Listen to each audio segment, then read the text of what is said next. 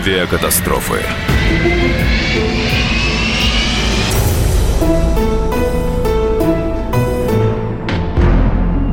20 июня 2011 года при заходе на посадку в аэропорту Петрозаводска потерпел крушение Ту-134. Из 52 человек выжили только пятеро.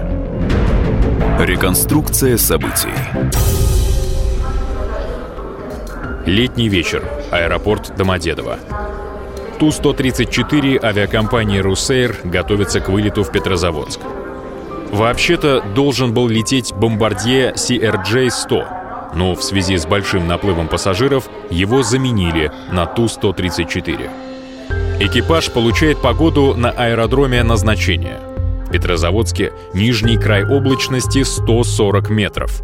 Не самые простые условия для посадки, но вполне приемлемые.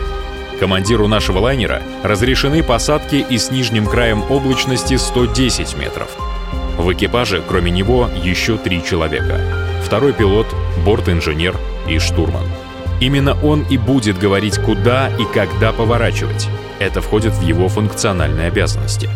Опытнейшему штурману, пролетавшему 25 лет, не должны помешать выпитые две бутылки пива. Предполетный медицинский осмотр пройден без осложнений.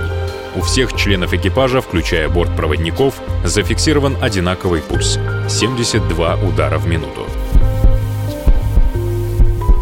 Домодедово вышка ЦГИ 9605. Разрешите взлет? 9605, ветер земли 300, 4 метра в секунду, взлет разрешаю. 9605, взлетаю.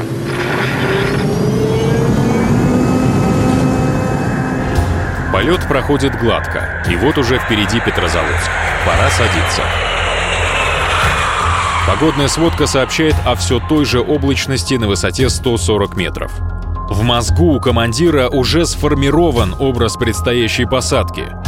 На 140 метрах вываливаемся из облаков, видим огни полосы, садимся. Обычная работа.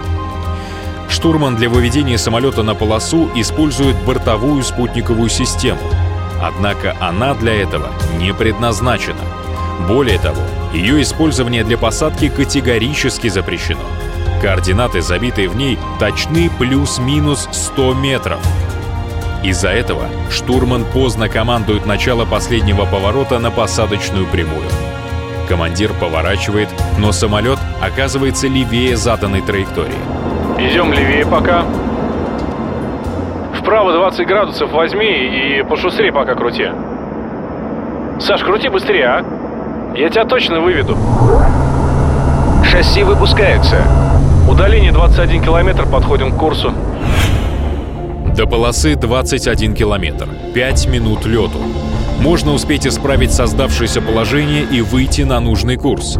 Но надо еще выпустить закрылки.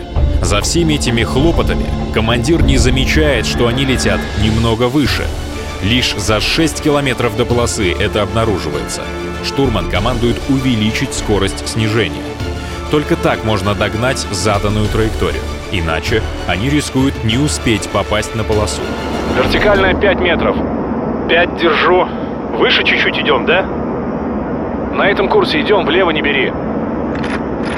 ЦГИ 9605 к посадке готовы. ЦГИ 9605, посадку разрешаю. Самолет стремительно догоняет заданную траекторию. Но когда догонишь, надо не забыть уменьшить скорость снижения, иначе так и сядешь до полосы. Вообще, то, что происходит сейчас, называется нестабилизированный заход. К этому времени все параметры полета должны быть постоянными. Скорость и курс не должны меняться. Попытка догнать траекторию сейчас — это начало катастрофы. Вдобавок ко всему, боковой ветер справа начинает стихать, и самолет начинает отклоняться вправо. Штурман, следящий за положением самолета по спутниковой системе, этого не видит. За окнами облака, ночь, а земля все ближе. Так, на этом курсе идем, влево не бери. Хорошо. Так, на этом курсе идем. Высота 150 метров. Самолет, наконец, догоняет заданную траекторию. Надо уменьшать скорость снижения. Этого не происходит, и они продолжают нестись к земле на повышенной скорости. Высота 140 метров. Штурман должен произнести оценка и решение. Командир по команде штурмана должен увидеть полосу и принять решение. Садимся или уходим на второй круг. Ничего этого не происходит. Экипаж продолжает лететь к земле на повышенной скорости. Второй пилот должен доложить крутое снижение. Доклада нет. Высота 70 метров. И тут, наконец, просыпается штурман. Удаление 2 километра. Оценка. Самолет летит значительно ниже заданной траектории и давно уже пора уходить на второй круг. Но командир судорожно вглядывается в сумрак ночи. «Не вижу пока! Смотрю!» Работает сигнализация. 60 метров. Опасная высота. Бортмеханик. 50. 40. И на 30 метрах они начинают цеплять деревья. Высота 70 метров. Удаление 2 километра. Оценка.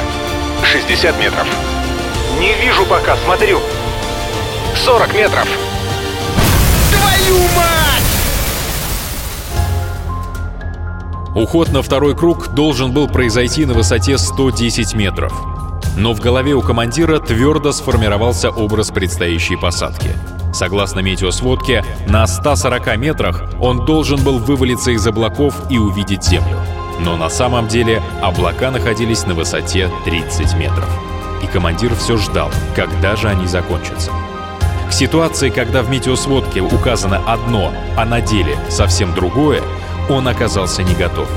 К тому же контроль за высотой и курсом был упущен. Командир, имеющий лишь первую тысячу часов командирского налета, в экстремальных условиях полностью доверился опытнейшему, но нетрезвому штурману. Причиной катастрофы был назван человеческий фактор. О том, что неправильно был измерен нижний край облачности, и именно эти данные стали основной причиной катастрофы, не было сказано ни слова.